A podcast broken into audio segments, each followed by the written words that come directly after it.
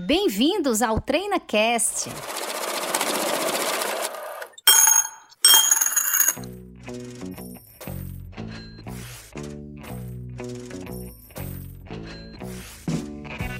Olá, ouvinte do TreinaCast. Eu me chamo Paula Fradique, sou diretora de operações da Treinacom Negócios Empresariais. Seja muito bem-vinda ao quadragésimo episódio do TreinaCast.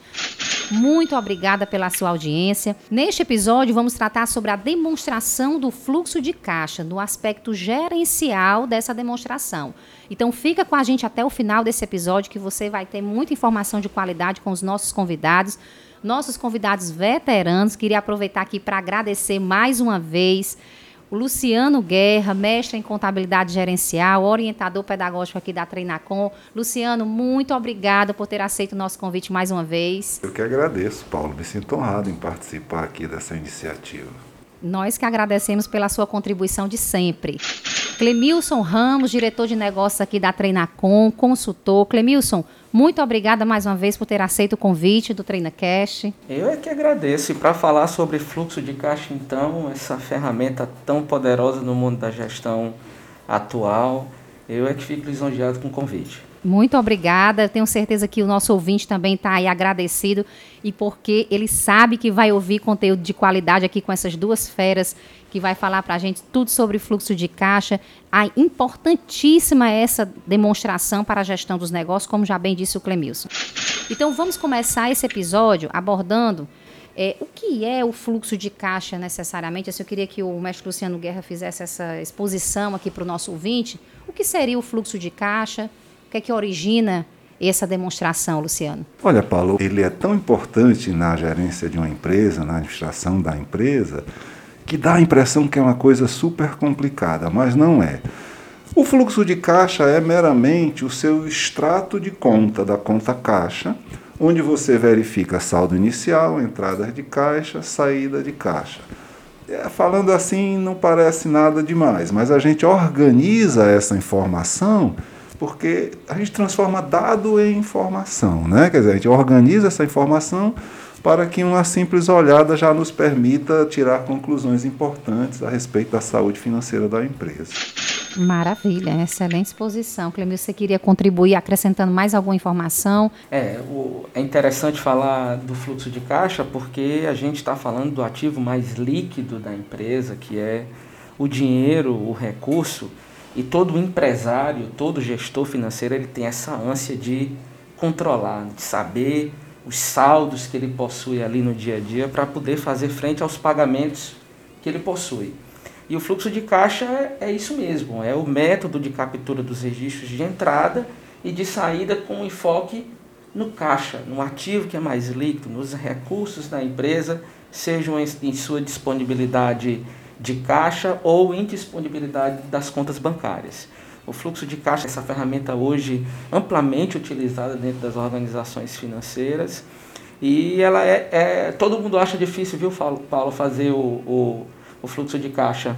Ela é trabalhosa, mas usando o método correto, ela acaba se tornando simples e traz uma eficiência, um resultado para a gestão da empresa é, como hoje, talvez, em uma outra demonstração, né, professor Luciano? Bom, para não assustar nosso cliente, nosso usuário, é bom dizer que ela pode ser trabalhosa para fazer, mas depois de pronta, interpretar, tirar conclusões e tirar vantagem dessa demonstração se torna bem intuitivo, não é tão complicado não.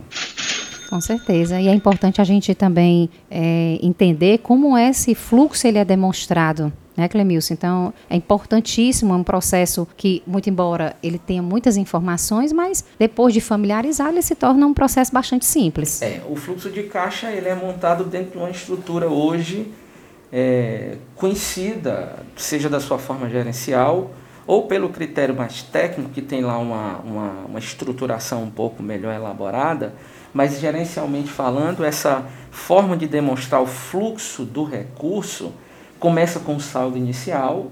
Após o saldo inicial, a gente vai evidenciar os recebimentos, que são as entradas de recurso nesse fluxo. Quando a gente soma o saldo inicial mais as entradas de recurso, a gente tem o que a gente chama de disponibilidade de recurso, Paula. Toda vez que a gente vai fazer implantação de área financeira nas empresas, É, as pessoas perguntam o que é esse disponível. Tem gente que paga antes de evidenciar o disponível no fluxo de caixa, professor. E essa, essa é, a, é a primeira orientação que a gente faz. Primeiro a gente identifica saldo, depois a gente concilia o recebimento para ter o disponível. A gente só deve pagar depois que a gente evidencia o disponível, porque se a gente não tiver dinheiro para pagar, aí a gente já entrou naquela situação aonde o primeiro mandamento da boa gestão financeira não nos deixa incorrer. Essa questão de mandamento é importante, viu, Paula?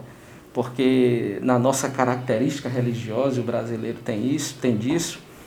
Quem peca contra os mandamentos já sabe para onde vai, né? É verdade. A empresa também é da mesma forma. Se ela vai contra os mandamentos da boa gestão financeira, ela não vai sobreviver muito tempo.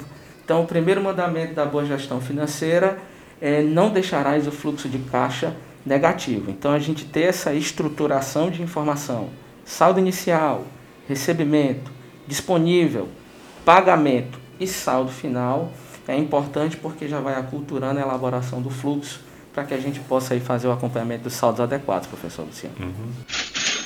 E antes da gente aprofundar a respeito dos cuidados necessários para o fluxo de caixa, eu acho que a gente precisa deixar claro para o nosso ouvinte essa demonstração. Quem é que está obrigado, quem não está? Eu imagino que o ouvinte deve estar se perguntando: será que eu sou obrigada a essa demonstração dentro da minha realidade? Eu pediria ao professor Luciano Guerra que esclarecesse isso. Olha, Paula, obrigada a publicar somente as empresas de grande porte, no caso das empresas fechadas, ou então das empresas abertas, é que existe essa obrigatoriedade de publicar a, demonstração. Né? Empresas com patrimônio líquido superior a 2 milhões de reais, no caso das fechadas, e aberta, por ser empresa aberta, a obrigatoriedade.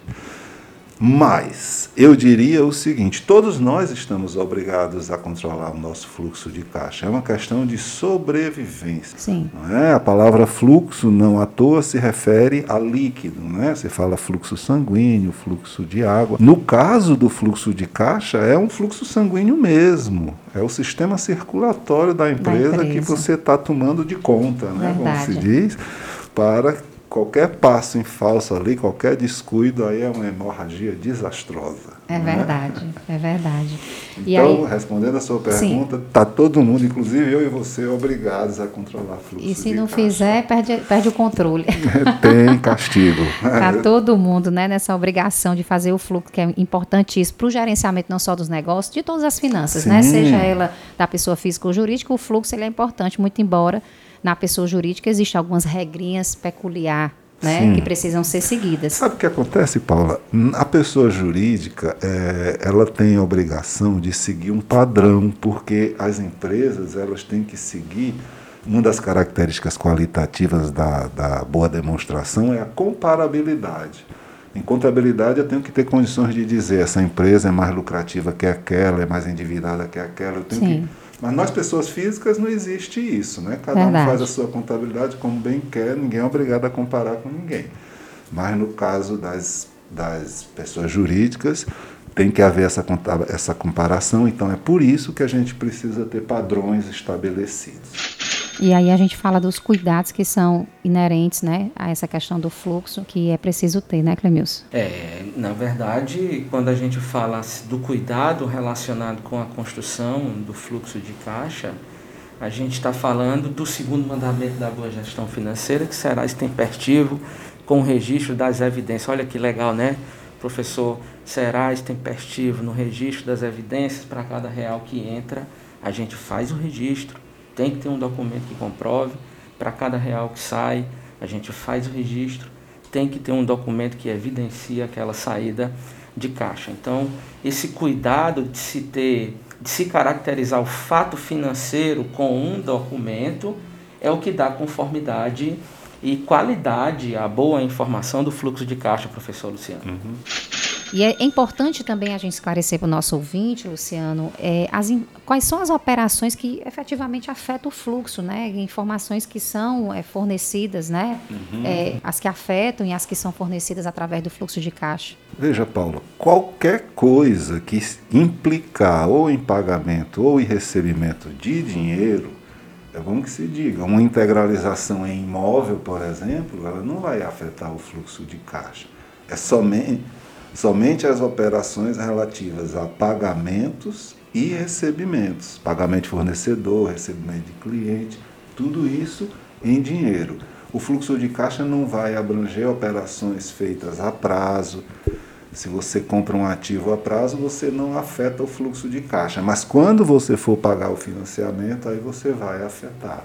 Então, respondendo a sua pergunta, qualquer operação que implique no pagamento ou na entrada de dinheiro na empresa. Agora, só me permita fazer um esclarecimento.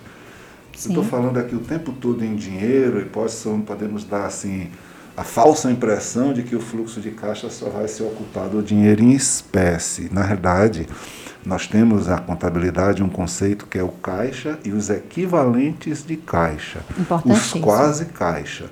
Né? No fluxo de caixa, você, por isso que a gente fala de uma forma, um termo genérico, disponibilidades, que aí incluiria o caixa, claro, caixa em espécie, mas também contas correntes bancárias e operações financeiras de curtíssimo prazo.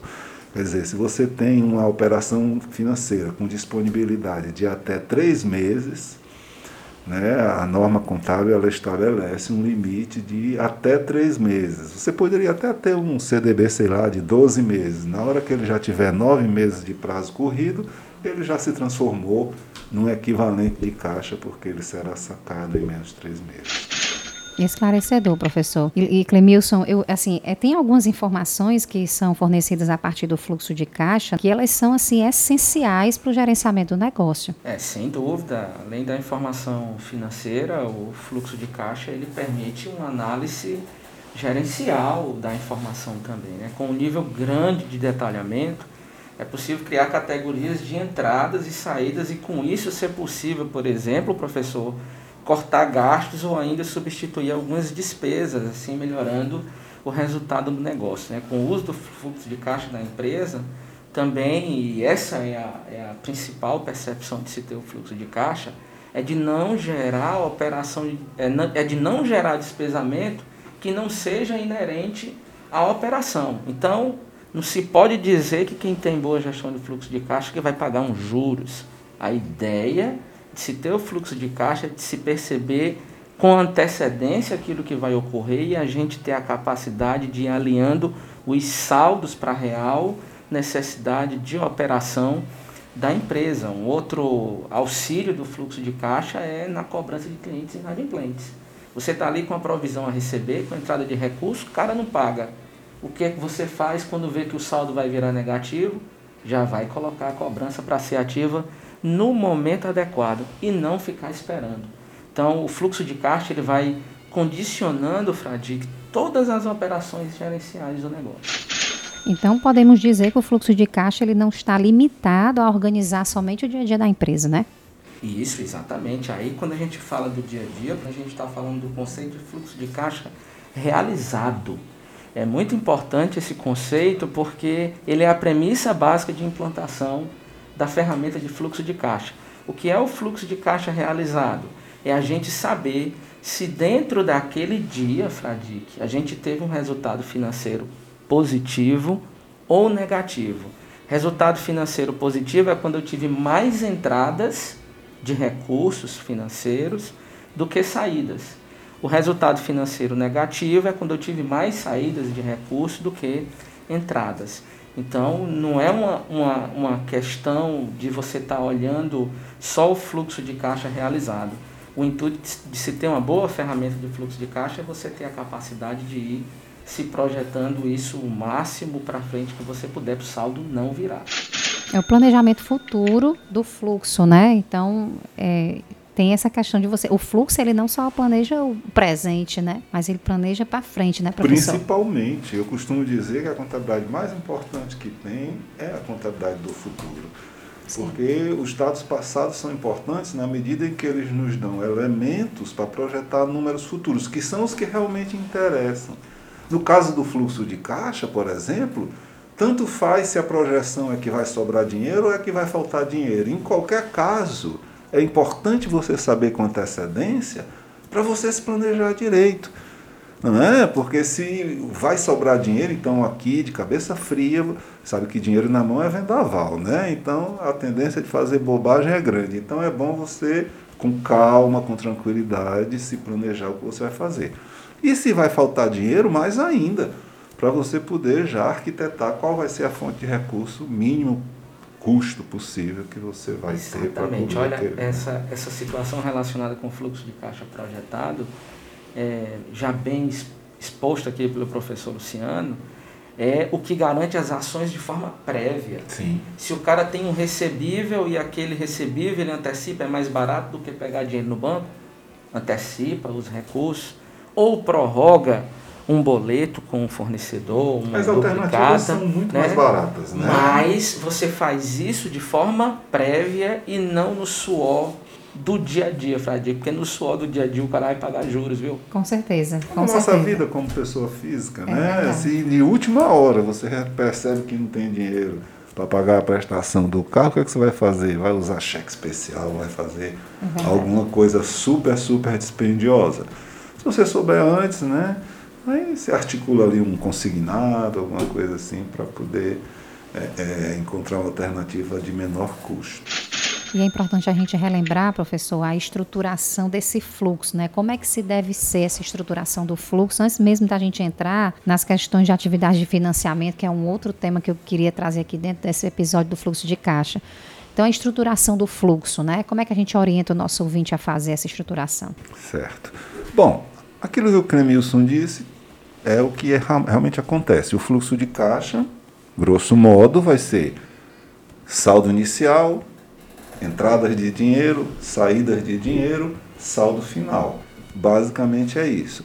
Mas aí, para poder agregar valor informacional à demonstração, a gente dá uma arrumada, dá uma organizada nestes dados.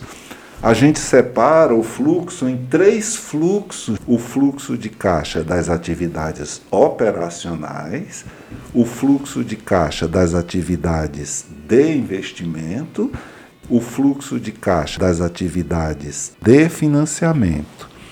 Qual é o objetivo? O objetivo é você ter a informação gerencial mais imediata. Né? Na atividade operacional é o dinheiro que você está ganhando na atividade fim da empresa. Agora, quando eu falo de fluxo, eu não falo só de dinheiro entrando, não. Eu falo de entradas e saídas. Então, pagou um fornecedor, saiu um dinheiro relacionado nos fluxos de caixa operacionais. Recebeu dinheiro de um cliente, isso aí vai ser o fluxo de caixa das atividades operacionais.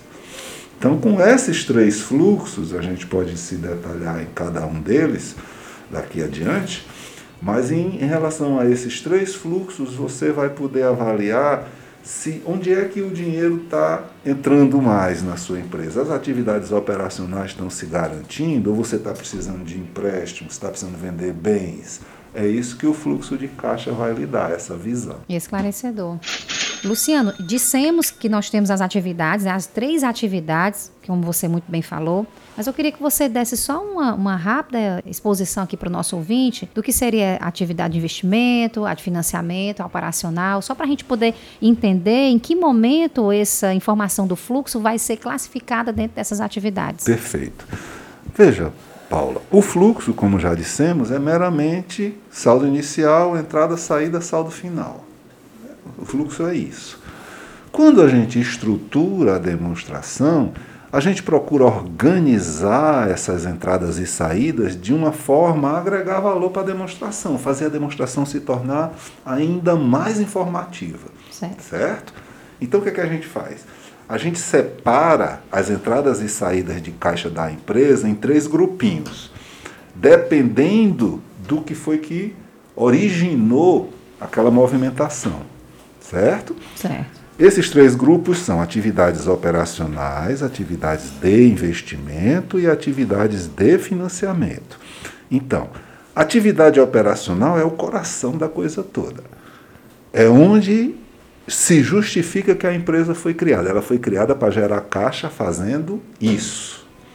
Então, o dinheiro que entrou na empresa e o dinheiro que saiu da empresa por conta disso, por conta dessa atividade que ela foi criada para essa gerar receita, né? Exato. Essa atividade que ela, ela foi criada para fazer isso. Então, o dinheiro, a geração de receita e o consumo de despesa que houver relacionados a essa atividade, eu quero ver separado.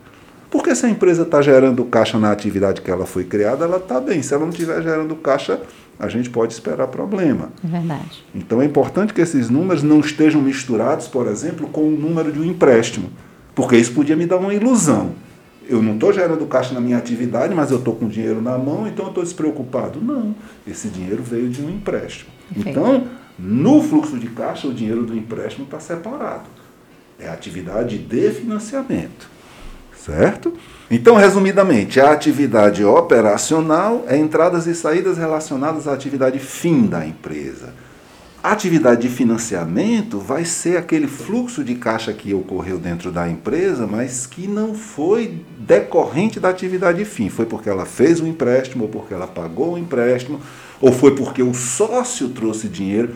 Pense bem, do ponto de vista da empresa, integralização de capital ou um empréstimo de terceiro são formas de financiamento igualmente. Sim.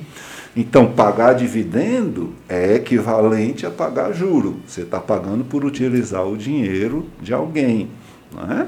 Então, o dinheiro decorrente dessa atividade de financiamento fica separado da atividade operacional. E, por último, a atividade de investimento, que é quando eu compro ativos, eu vendo ativos também é uma atividade que não é para ser misturada com as outras.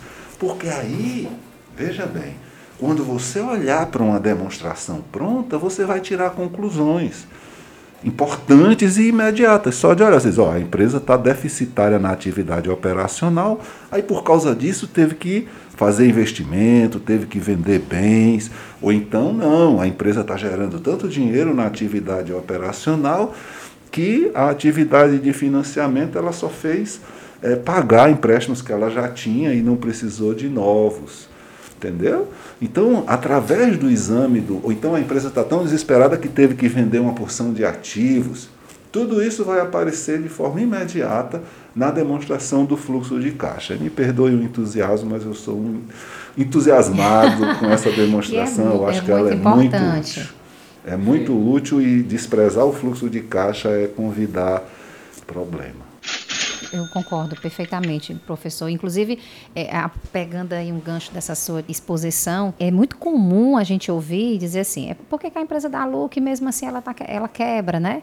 É, a empresa ela pode dar lucro e mesmo assim quebrar, né? Então, aí eu queria que o Clemilson respondesse isso de maneira das vivências dele, porque a gente fala justamente desse acompanhamento do fluxo e a importância de isso ser monitorado, disso ser gerenciado, né? É uma perguntinha legal e bem recorrente, viu, Fradinho? É verdade. O pessoal tá aí tudo rico no econômico e pobre no financeiro, e é importante a gente começar respondendo essa coisa de a gente ter a DRE, que mostra o resultado econômico, e a gente tem a demonstração de fluxo de caixa, que mostra o resultado financeiro. São informações e demonstrações, aí eu me lembro do quinto mandamento da boa gestão financeira, viu, Fladic? Muito importante acompanhar os seus indicadores de performance, a DRE do econômico e o fluxo de caixa do financeiro.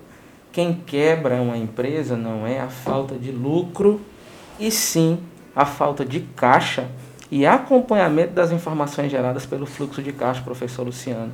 E isso acontece porque nem sempre o lucro que a empresa tem no econômico, ela passa diretamente pelo caixa.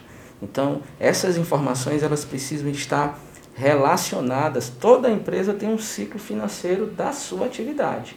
E aí a pessoa precisa olhar com quanto tempo ele compra, vende e recebe o recurso para verificar que esse dinheiro, às vezes, a gente vende, entrega o ativo, mas ali ele não está líquido para a gente, a gente não consegue pagar o fornecedor que está vencendo naquele dia.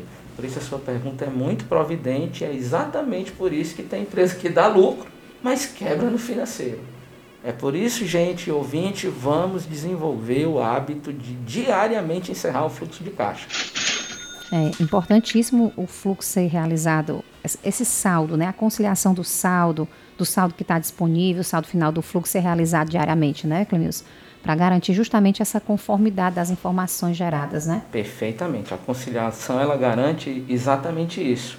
Se é para garantir conformidade, conciliar diariamente, ele vai me direcionar três possibilidades de erro, professor Luciano, que é a omissão de lançamento, e não pode faltar, saiu o recurso, entrou o recurso, e isso não, tá, não constar no, na planilha de fluxo de caixa, o saldo não vai bater. Os lançamentos que possivelmente possam estar em duplicidade e os erros de digitação, porque o digitador erra. Né? E aí é por isso que a gente deve fazer diariamente, Fradique, a conciliação é, dos registros ali do fluxo de caixa. Evitar que os problemas se acumulem, né? Que aí fica muito mais difícil consertar. Perfeitamente, professor. Esse episódio está incrível, assim, eu estou adorando, né? Aprendendo aqui com dois mestres da contabilidade. Eu acredito que você que nos ouve também está gostando muito do episódio. Então, se você estiver gostando, por favor, não deixe de compartilhar, de curtir, de comentar o nosso episódio. Se você tiver alguma dúvida acerca do que foi tratado aqui no TreinaCast de hoje, manda sua dúvida para podcast@treinacom.net que nós vamos ter o maior prazer em responder. Manda sua sugestão de tema também. Então a gente tem aqui uma programação diante das demandas que são enviadas pelo ouvinte, né? Então tem, temos várias sugestões de tema, a gente vem tentando atender a todos que enviam sugestão, mas não deixe de enviar a sua também não, porque você ajuda, né? Você contribui com os episódios, né? Com a manutenção do TreinaCast. Então queria aqui agradecer, nosso episódio chegou ao fim, quero agradecer aqui ao Luciano Guerra. Luciano, muito obrigada pela sua contribuição de hoje. Eu que agradeço, Paula. É um prazer estar aqui, colaborar com a Treinacom. É uma empresa que está trazendo inovação para o mercado de escritores de contabilidade aqui de Fortaleza e está pensando o futuro, está sendo corajosa em diversos aspectos e oferecendo um trabalho de qualidade. É um prazer para mim estar aqui colaborando com isso. Muito obrigada mais uma vez. Tudo isso que você falou, esses projetos de construção e de inovação, é porque a gente faz o que a gente faz com muito amor, né? Com certeza. Então a gente vive contabilidade, a gente está aqui para compartilhar conhecimento daquilo que a gente faz com muito zelo, com muito esmero, com muito afinco. Clemilson, muito obrigada também pela sua contribuição. Esse episódio foi riquíssimo. Sem dúvida, você contribuiu demais aqui com as suas informações consultivas, gerenciais, agregando aí, fazendo par com o nosso mestre Luciano Guerra. Tem muito mais, viu? Eu acho que o episódio foi curto, dá pra gente fazer o. É verdade. O TreinaCast sobre fluxo de caixa, episódio 1, 2, 3, 4, 5, porque a gente Mas tem vamos. ainda. É, a gente tem ainda aí bastante assunto advindo da planilha da demonstração de fluxo de caixa, né, professor Luciano? Com certeza. Vamos ficar devendo outros episódios para o nosso ouvinte. Então, não deixa de nos seguir, de acompanhar sempre o TreinaCast, que a gente vai sair com novos episódios para você ainda sobre fluxo de caixa. Muito obrigada pela sua audiência e até o próximo TreinaCast. Tchau, tchau.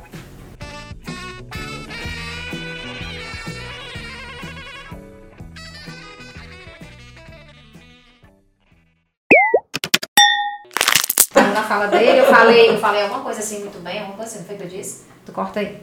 Qualquer coisa eu pego algum maravilha e coloco. Gosta dos maravilhas, viu? Maravilha. Vamos lá. Vamos lá. É... Eu tô gostando, eu tô gostando. Tá gostando agora? Eu tô, tô gostando. pra mim tá bom, porque aqui é como eu disse, é rap. É. Sai da hora. Não, e vocês estão muito entrosados. Eu sai acho da tá... hora, sai da hora. TreinaCast